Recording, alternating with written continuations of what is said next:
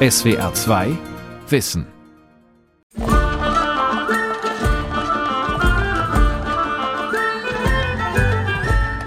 Wir hatten uns ja überlegt, wie war das im Mittelalter bei so einer Hochzeit.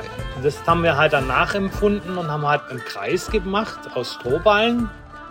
Anja und Jerry haben ihre Hochzeit gefeiert wie im Mittelalter. Zumindest so, wie sie sich eine mittelalterliche Hochzeitsfeier heute vorstellen. Hinten links siehst du, da, da ist der Eingang im Prinzip. Dann haben wir in die Mitte haben wir dann die Feuerstelle gemacht, weil ja der Mittelpunkt immer noch, äh, auch in der damaligen Zeit, Das die, das. Essen und das Feuer war. Doch gab es vor tausend Jahren überhaupt schon Romantik und den Treueschwur? Nach der Antike beschäftigt sich diese Folge von SWR2 Wissen mit komplizierten Liebesbeziehungen im Mittelalter und leidenschaftlichen Gefühlen in der romantischen Epoche. Geschichte der Liebe. Höfische Liebe im Mittelalter und die Erfindung der Romantik. Von Johanna Juni.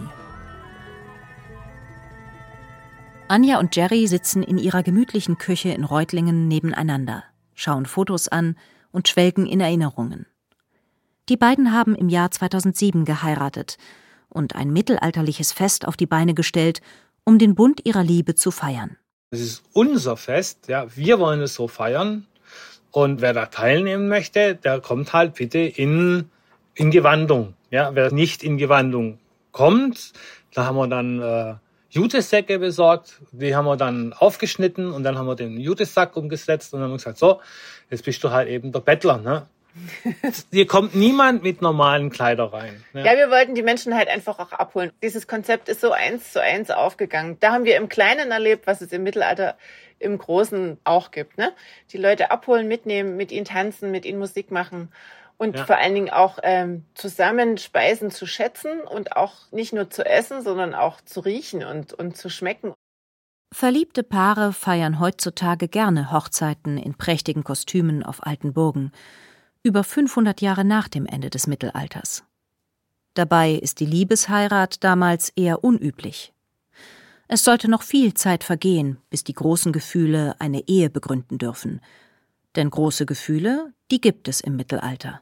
Das ist viel mehr Emotion, als wir sie eigentlich kennen. Ich glaube, dass wir richtig Banalinge gegenüber den Möglichkeiten sind, die ein Mensch des 12., des 15., des 16. Jahrhunderts in dieser Sache verspürte. Da werden Morde begangen, noch und nöcher.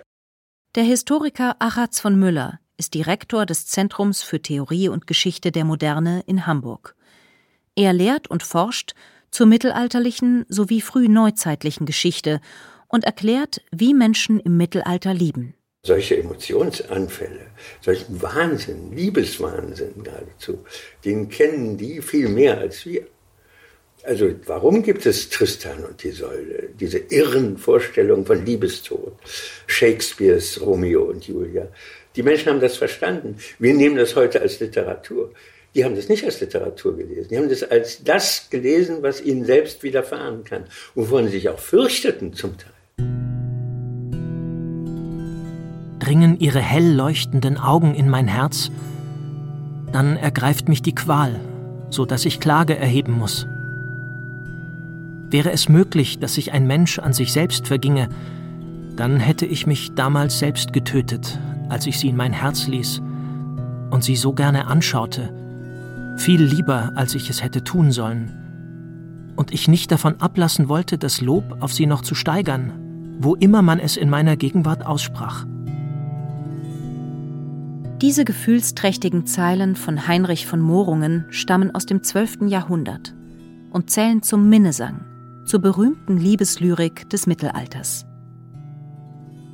Eine Expertin für den Minnesang ist Dorothea Klein. Sie forscht als emeritierte Professorin für Literaturwissenschaft an der Universität Würzburg. Also auf den einfachsten Nenner gebracht, nicht? verstehen wir unter Minnesang Lieder des hohen Mittelalters, Lieder des 12., 13. Jahrhunderts, die eben die Liebe, die Minne zum Thema haben. Der Begriff übrigens ist alt, den haben bereits Minnesänger um 1200 verwendet. Die sagten also, sie betreiben Minnesang. Die Minnesänger tragen ihre Lieder zur Unterhaltung vor. Die Melodien sind im Laufe der Zeit verloren gegangen, Nur die bedeutungsschweren Worte sind übrig geblieben.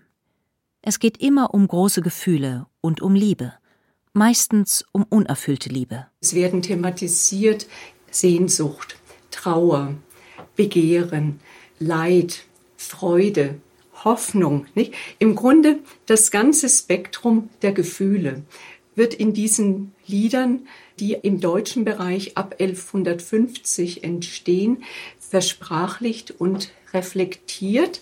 Und das Interessante ist, das ist das erste Mal in deutscher Sprache, dass über die Liebe in dieser Weise reflektiert wird. Insofern kann man Minnesang gut eben auch bezeichnen als die Kunst des Gefühlsausdrucks. Aber das, was verhandelt wird, ist Fiktion. Unter der Linden, an der Heide, da unser Zweier Bette was, da mugget ihr finden, schone Beide, gebrochen Blumen und de Gras. Vor dem Walde in einem Tal, Tandaradei, schone sank die Nachtigall. Ich kam gegangen zur der Owe, do was mir'n Friedel kommen eh. Da ward ich empfangen, Heere frowe, dass ich bin selig irmer meh. Kusst er mich? Wohl tusend Stund, tandere Day, seht, wie rot mir ist der Mund. In diesem Lied erzählt Walter von der Vogelweide von einer glücklichen Liebesbegegnung mit einer Frau in einer Heide. Zur Entstehung des Minnesangs gibt es viele verschiedene Theorien.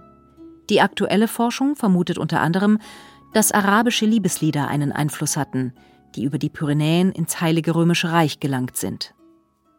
Der Historiker Achatz von Müller erklärt den Erfolg des Minnesangs auch mit einem psychologischen Effekt. Also das Interessante ist eben, dass dieser höfische Diskurs, der sehr stark auch mit literarischen, also Minneformen etc. verbunden ist, ja den Versuch macht, diesen gewaltigen Emotionsfluss der da als reißender Fluss durch die Adern strömt, einigermaßen so zu zügeln, dass diese Liebe tatsächlich stattfinden kann und zu gleicher Zeit nicht sofort praktiziert wird, sondern ritualisiert wird, dass sie gehemmt wird, dass das eintritt, was eben Norbert Elias den Zivilisationsprozess nennt.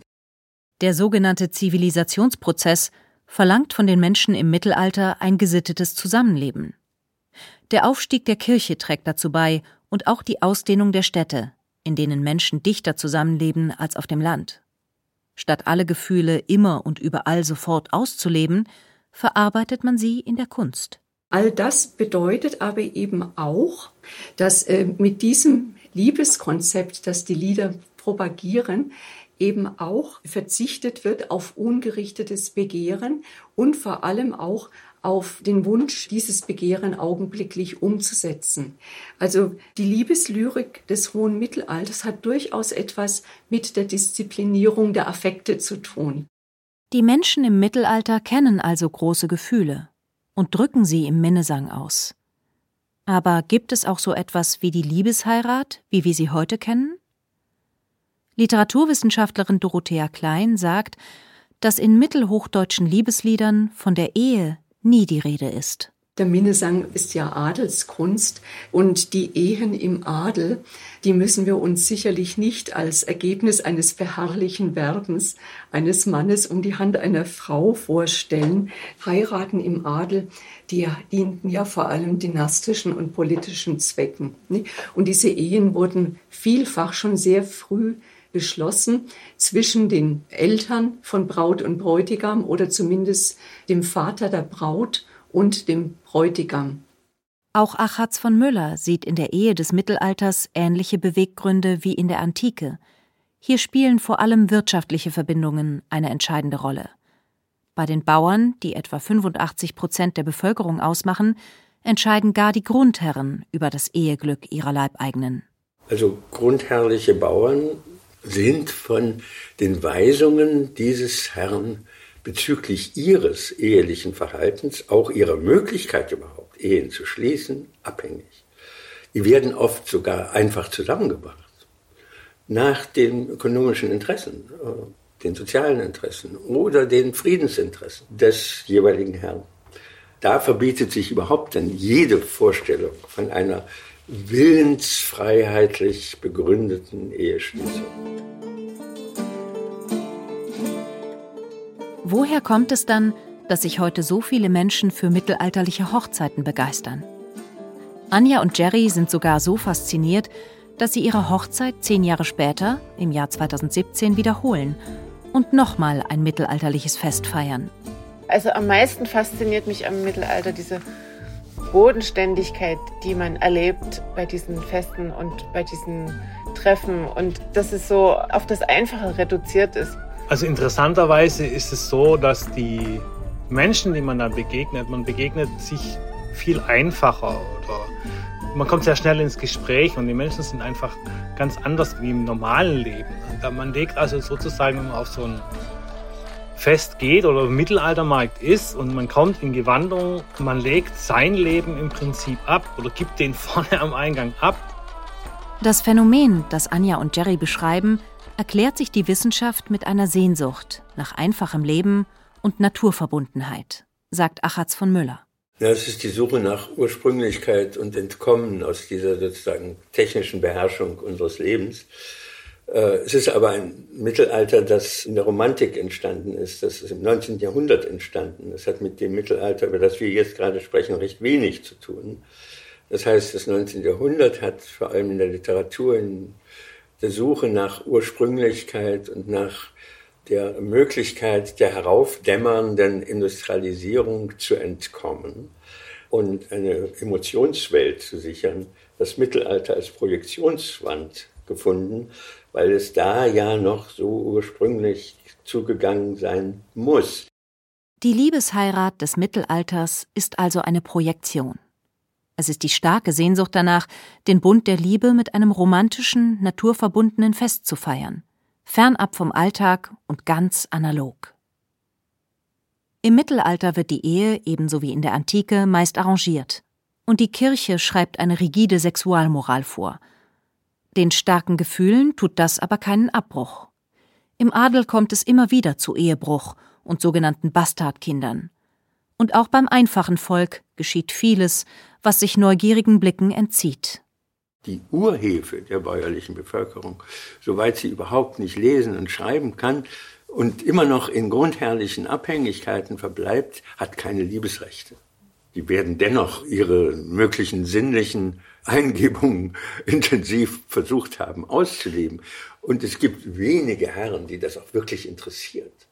Wenn dann eben so eine wildwuchernde Sinnlichkeit für mehr Kinder am Hof sorgt und diese Kinder als Arbeitspotenzial sogar gebraucht werden können, umso besser.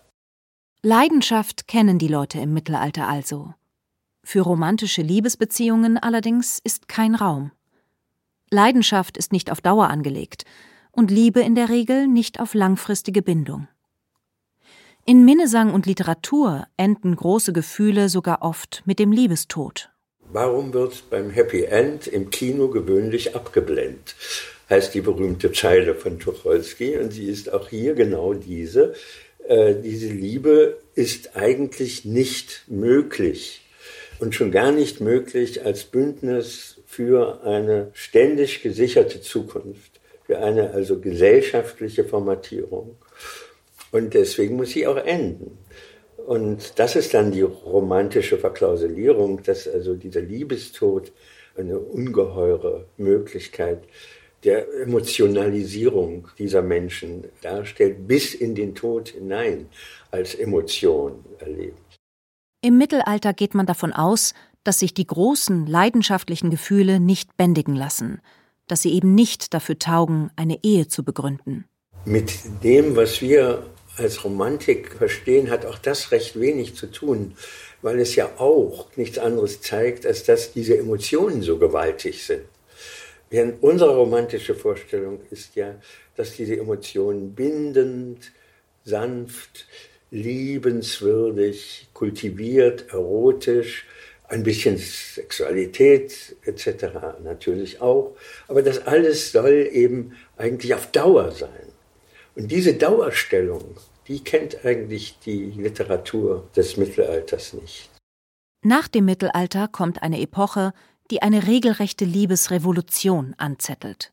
Die Rede ist natürlich von der Romantik. Das liebenswürdigste Geschöpf unter der Sonne, in meine Arme zu halten, mit ihm herumzufliegen, wie Wetter, dass alles links und her vergeht. Bertha?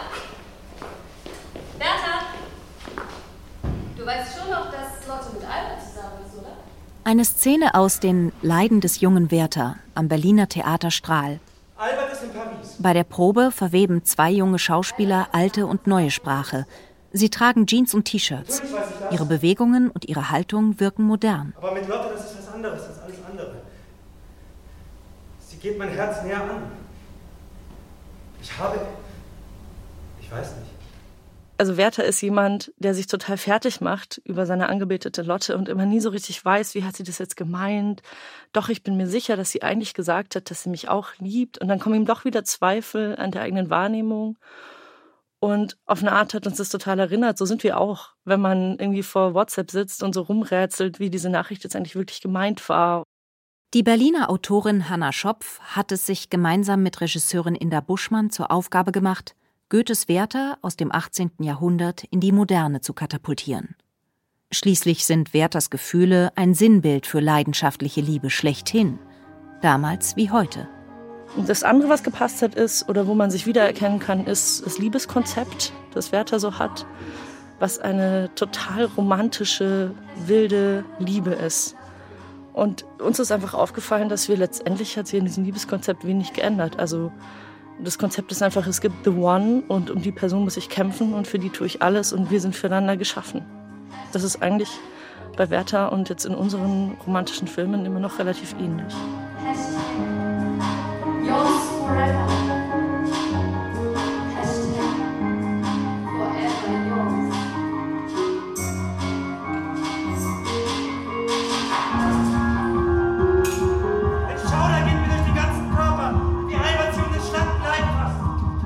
Also wenn ich jetzt den Werther lese oder wenn Menschen in der heutigen Zeit den Werther lesen, dann liest man ihn als eine romantische Geschichte.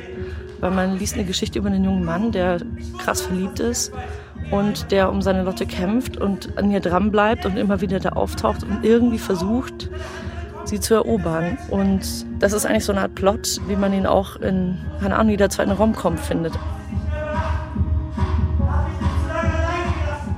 Die romantische Liebe, wie sie heute in Romcoms, in romantischen Komödien präsentiert wird, gelangt erst vor 200 Jahren auf die Welt. Sie verbreitet sich im 18. Jahrhundert durch die Romane des Bürgertums, zunächst in England und schließlich auch in Deutschland, mit Friedrich Schlegel und Friedrich von Schleiermacher als bedeutenden Autoren. Das 18. Jahrhundert war auch eine äh, enorme Lesegesellschaft. Also die Romane haben also in der Zeit natürlich eine ganz starke also Verbreitung gefunden und äh, nicht umsonst. Also äh, wenn man an einen anderen Roman, also wie etwa Werther von Goethe denkt, also der ja tatsächlich ein sehr großes Ereignis war. An der Universität Dresden lehrt und forscht der Soziologe Karl Lenz zur Paar- und Familiensoziologie. Er beschäftigt sich vor allem mit der romantischen Idee und ihrem Ursprung. Es ist eben dieses zwei Individuen begegnen sich in einer ganz einmaligen Situation und finden sich, das ist ja etwas, was in der Romantik auch sehr beliebt war, der Versuch auf die griechische Philosophie Bezug zu nehmen und finden sich also die beiden, also getrennten Hälften, also der Kugelmenschen wieder, wie es ja Platon in äh, Symposium oder auch aus Trinkgelage überlieferten, einer der ganz grundlegenden Texte, also der Liebe. Klar ist auch, dass man in der Zeit der Romantik die mittelalterliche Literatur überhaupt erst wieder entdeckt hat. Nicht? Und einzelne Handschriften natürlich schon Mitte des 18. Jahrhunderts, aber die Romantiker, die haben ja ganz bewusst auch ans Mittelalter angeknüpft, auch was die Religiosität betrifft. Nicht? Und da kann es durchaus sein, dass man Einflüsse hat. Dorothea Klein und Karl Lenz sind sich einig. In der romantischen Literatur bedienen sich die Autoren beim Minnesang und bei den philosophischen Texten der alten Griechen. Die Romantiker des 18. Jahrhunderts verknüpfen also alte Ideen mit neuen und spinnen kreative Elemente hinzu. Neu ist vor allem die Idee einer romantischen Liebe, die alles vereint und für immer währt. Und die Romantik, und das ist ja eine ganz deutliche Unterscheidung etwa zu der höfischen Liebe, verbindet dann sexuelle Leidenschaft und Affektivität und diese affektive Hingezogenheit. Und ein letztes Merkmal, was man dann auch noch finden kann in der romantischen Liebe, ist der Versuch, eben Liebe, Ehe und Elternschaft also miteinander zu vereinen. Der Soziologe Lenz erklärt, warum die romantische Liebe genau zu dieser Zeit solchen Anklang findet. Es handle sich um eine Zeit, in der Religion und alte Traditionen an Bedeutung verlieren und die Menschen eine neue Zuflucht suchen. Das war noch lange, also vor der industriellen Revolution, aber trotzdem schon in einer Gesellschaft, die eben ganz stark durch die Aufklärung geprägt war, eine Gesellschaft, die eben in ganz starken, also kulturellen Umbrüchen war. Kränklich und gelb hängt die Sonne über dem Horizont. Warum ertrinkt sie nicht endlich hinter den Dächern? Warum regnet es jetzt nicht? Die Bäume stehen schief, ihre Blätter fallen ab. Warum regnet es jetzt nicht? Warum stürzen die Häuser jetzt nicht einfach ein? Diese Welt ist falsch. Die Stadt fremd, langweilig, leer. Im Theater Strahl in Berlin wird Werther im Verlauf des Stücks zunehmend wahnsinnig in seiner Liebe zu Lotte. Sehr, wenn es mir besser wäre. Ich habe hundertmal ein Messer ergriffen, um diesen getränkten Herzen Luft zu machen. Was mache ich denn eigentlich falsch? Warum, warum liebt ihr mich nicht? In der Zuspitzung dieser Romantik sieht Drehbuchautorin Hanna Schopf auch eine Gefahr. Weil dieses Narrativ letztendlich Verhaltensweisen deckelt oder als romantisch kodiert, die, wenn man sie jetzt aus der anderen Perspektive sieht, nämlich aus der Person, die sozusagen die Empfängerin dieser Handlungen ist, überhaupt nicht romantisch sein müssen, sondern teilweise bedrohlich oder eigentlich auch gefährlich sein können. Da kommt man dann schon in diesen Bereich von Stalking, wo man nicht mehr von Verben spricht, sondern von Nachstellen. Ganz allmählich sickert im 19. Jahrhundert die romantische Liebe aus den Büchern in die Lebensrealität. Viele Menschen sehnen sich nach dem Liebesideal in der Ehe. Trotzdem spielen nach wie vor wirtschaftliche Gründe die größte Rolle bei der Entscheidung für einen Partner, sagt Familiensoziologe Karl Lenz. Im Bürgertum dann, also des 19. Jahrhunderts, hatten wir eine sehr starke Vorstellung der vernünftigen Ehe, dass die Existenz, also eine standesgemäße Absicherung, also der Frau etwas ganz Wesentliches war. Die Industrialisierung des 19. Jahrhunderts bewirkt zunehmend eine Trennung von Arbeit und Zuhause. Männer wie Frauen verlassen morgens das Haus, um zur Arbeit in die Fabrik zu gehen. Familie bedeutet jetzt nicht mehr eine Wirtschaftseinheit, sondern Lebensgemeinschaft. Dass man jenseits von Standesvoraussetzungen eine Partnerwahl also äh, angehen kann, setzt einfach ein hohes Maß an einer Eigenständigkeit der Frauen voraus. Erst wenn zwei Menschen sich nicht als Zweckgemeinschaft, als Wirtschaftsgemeinschaft zusammentun, weil sie abhängig voneinander sind, erst dann hat die romantische Liebe eine Chance. Erst dann, wenn stärker auch eine Eigenständigkeit, eine eigene Erwerbstätigkeit der Frauen also denkbar ist, und damit sind wir schon also zu Beginn also des 20. Jahrhunderts, ist es eigentlich erst möglich, tatsächlich diese Idee nicht nur sozusagen als schöne Idee, sondern auch als eine reale Praxis der Partnerwahl zu etablieren. In der wiederentdeckten Literatur aus Antike und Mittelalter findet die Romantik Inspiration. Und im 18. Jahrhundert bietet die Gesellschaft einen günstigen Nährboden für die romantischen Ideen. Menschen, die sich nach neuer Sinnstiftung, nach Intimität und einem Zauber sehnen.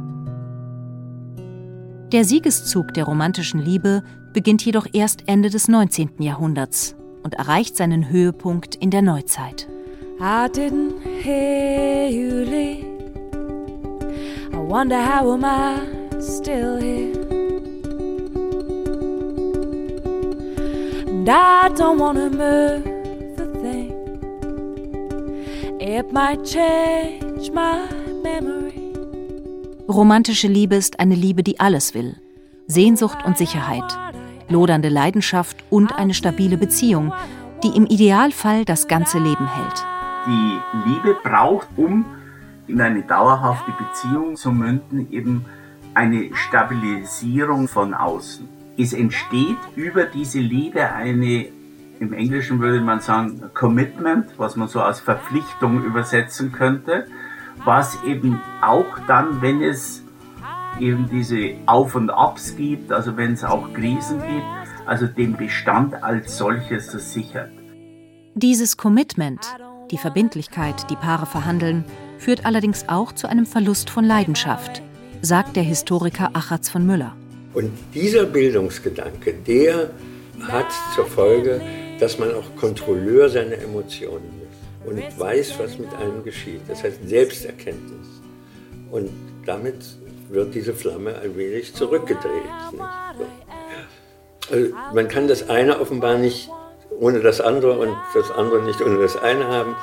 Also so richtig wüst zu lieben kann man offenbar nur einigermaßen hinkriegen, wenn man überhaupt gänzlich ohne intellektuelle Kontrolle ist. Und äh, umgekehrt muss man dann eben auch in den sauren Apfel beißen und sagen, wir haben vielleicht inzwischen nur noch geringe Vorstellungen von dem, was in Emotionen möglich ist.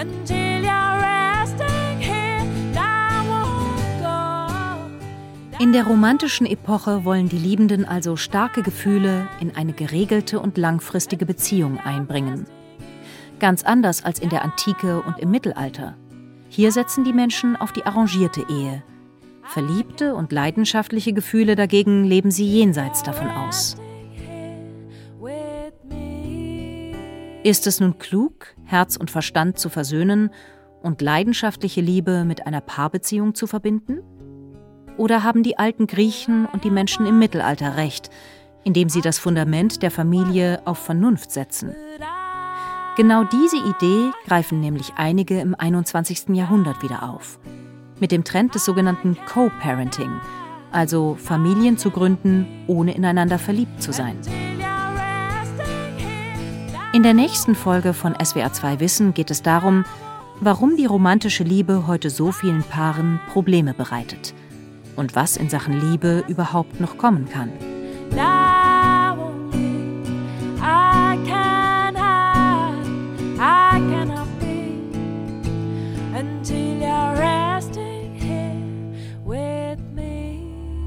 SWR 2 Wissen Geschichte der Liebe Folge 2 Liebe im Mittelalter und die Erfindung der Romantik von Johanna Juni Sprecherin Isabella Bartdorf, Redaktion Vera Kern, Regie Felicitas Ott.